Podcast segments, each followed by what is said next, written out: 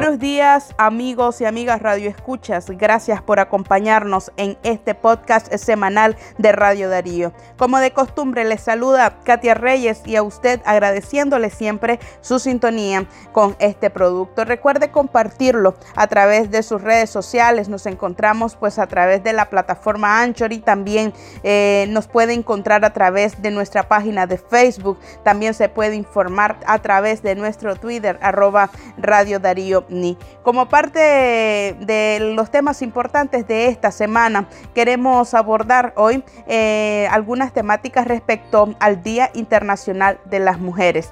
Los derechos humanos de las mujeres, un tema pendiente, es nuestro tema de hoy, en el cual hemos logrado obtener algunas impresiones de dos mujeres, quienes se refieren, una de ellas, Ana Lucía Álvarez, se refiere a la situación de las presas políticas en Nicaragua, una situación eh, flagrante de violación flagrante de los derechos humanos, incluyendo de su hermana Ana Margarita Vigil, quien ya tiene ocho meses eh, pues privada de su libertad, y también con Sandra Arceda, quien es miembro del movimiento feminista nicaragüense y quien se referirá a la situación de violencia que enfrentan las mujeres en la casa, el lugar que supuestamente debería ser el más seguro. Pues esta es parte de la intervención que Ana Lucía Álvarez tuviera en el hablatón que se llevara a cabo en una transmisión Recordemos que en Nicaragua las mujeres tienen prohibido marchar.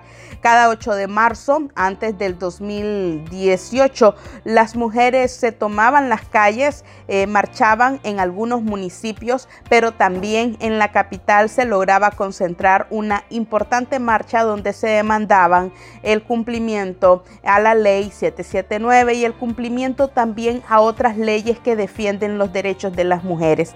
Este derecho ya no existe esta garantía no se respeta en Nicaragua y por eso el movimiento feminista nicaragüense decidió realizar una especie de transmisión a través de redes sociales para poder poner en vigencia las temáticas de las mujeres durante el 8 de marzo.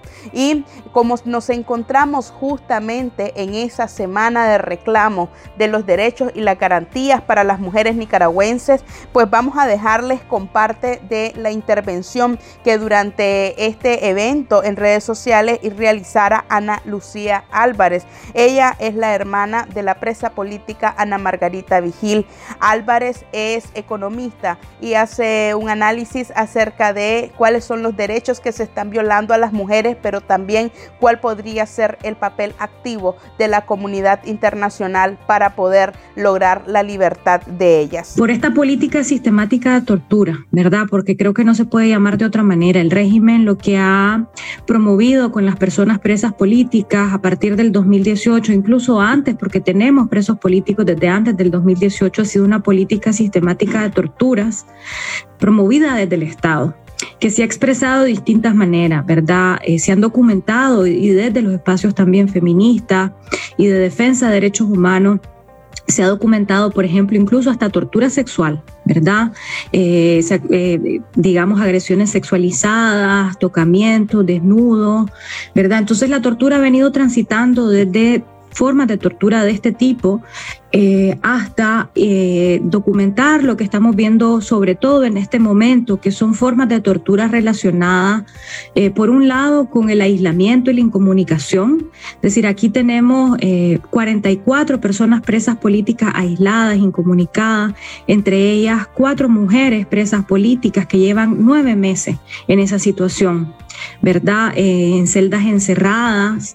nosotras como familiares incluso hemos, nos han cortado a tal punto la comunicación con ellas que ni siquiera nos dejan escribir sus nombres en las botellas de agua que les llevamos. Es decir, a ese punto ha llegado el régimen a través de ese sistema no sistemático de tortura, a través del aislamiento, a través de la incomunicación, eh, ¿verdad? Por otro, lugar, por otro lado, a las mujeres, además presas políticas, hay violencias particulares, eh, porque además es un Estado que odia profundamente a las mujeres. No solamente es un Estado represor, eh, genocida, sino también misógeno. ¿verdad? Entonces, eh, a las mujeres además en los interrogatorios constantes, porque todos los días las interrogan, eh, eh, hay un, elemento, digamos, de, género ahí asociado, ¿no? Les dicen que son malas madres, que abandonaron a sus hijos, es decir, a ningún preso político les hacen ese tipo de cosas en los interrogatorios, solamente a las mujeres presas políticas.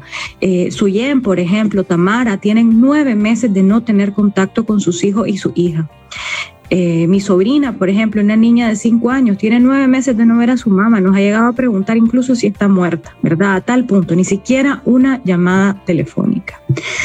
Entonces, este, y en un, y en un contexto, ¿verdad?, en donde ya dos presos políticos han muerto bajo la custodia del Estado, el último hace dos meses, en donde hay otros dos presos políticos, que uno fue excarcelado en el 2020 en estado vegetal, don Justo Rodríguez de la isla de Ometepe, otro está ahorita en cuidados intensivos en un hospital porque tiene un derrame cerebral en condiciones que la familia no conoce. Lo que decimos nosotras es que están en riesgo de muerte. Es decir, aquí en Nicaragua, debido a esta política sistemática promovida desde el Estado de tortura, todas las personas están en riesgo de muerte. Y las mujeres particularmente por este odio particular de este Estado, de este régimen misógeno, ¿verdad? Que ejerce violencia particular contra las mujeres. Eh, de todo tipo, ¿no? Este, las mujeres están particularmente en riesgo. Este, con daños pues que, no sabemos si se van a poder reparar alrededor de la vida de ellas, ¿no? Entonces, eh, pues ese es, digamos, la, hay una presa política con insuficiencia renal crónica que es sobreviviente de cáncer, por ejemplo, no está teniendo atención Em, eh, las presas políticas que están en el sistema penitenciario, ¿verdad? Eh, pues están teniendo también agresiones particulares, les meten a presas comunes que las agreden, que las amenazan, ¿verdad? Están en un estado de hipervigilancia todo el tiempo porque no saben en qué momento las pueden agredir. Entonces realmente es una situación eh, terrible, ¿verdad? en donde pues hay un peligro inminente. Eh, ¿Qué es lo que han hecho las feministas? Perdón, porque yo creo que ya me extendí un poquito con lo otro. ¿Qué, es lo que hemos hecho las feministas, verdad? Porque ahí también estamos feministas. Eh, pues eh, yo creo que las feministas, por un lado, ¿verdad? ha sido una voz, con, los feminismos en Nicaragua han sido voces constantes que, como ya decíamos al inicio, no han podido apagar. Es decir, el régimen ha tenido una hazaña particular para tratar de desarticular digamos, los procesos, las redes que, que hemos venido, digamos, de alguna forma construyendo a través de los años y, y, no han podido y aquí seguimos hablando y aquí seguimos haciendo todo lo que podemos desde los distintos espacios en los que estamos para, eh, para, para, para elevar estas voces, desde campañas hasta piquetes, hasta plantones. Es decir, si lo que, las que seguíamos haciendo plantones y piquetes express éramos sobre todo mujeres, mujeres organizadas, mujeres feministas, mujeres defensoras de derechos humanos, em, estos espacios así, ¿verdad? La tribuna feminista que se está pensando para el 10 de marzo, en donde se ha sumado además la solidaridad feminista internacional eh, para poner sus voces, eh, para las presas políticas en Nicaragua. Eso por un lado. Por otro lado, los feminismos en Nicaragua han hecho posible sostener, creo yo, la resistencia contra el régimen. Es decir, las redes que han sostenido la vida, que han, eh, que han estado relacionadas con espacios de protección, de seguridad, espacios humanitarios, espacios también para eh, poder abordar los temas psicosociales como los que resultaron de, los impactos, ¿no? De toda esta violencia que hemos vivido, han sido redes sostenidas eh, y promovidas y ha sido una apuesta política fundamental desde los feminismos en Nicaragua y eso ha sido fundamental para, para a pesar de todo, seguir aquí. Eh, y también para apostar a una política distinta, una política que cuida, una política que, que busca una transformación más allá de quién está en, en el poder. Continuamos en este podcast semanal de Radio Darío y también queremos dejar la situación de violencia que enfrentan las mujeres no solamente es a nivel estatal, sino también a nivel del hogar, a nivel del trabajo y también en la calle las luchas diarias que libran las mujeres en nuestro país, pues estas son constantes y en algunas se ha logrado tener progresos y otras se encuentran atascadas. Al respecto se refirió Sandra Arceda del movimiento feminista nicaragüense, quien denuncia cómo la cantidad de feminicidios han aumentado año con año en nuestro país. Solamente también apunta que en el 2019 cerca de 4 mil niñas fueron abusadas sexualmente en Nicaragua, según un estudio revelado por el Instituto de Medicina Legal.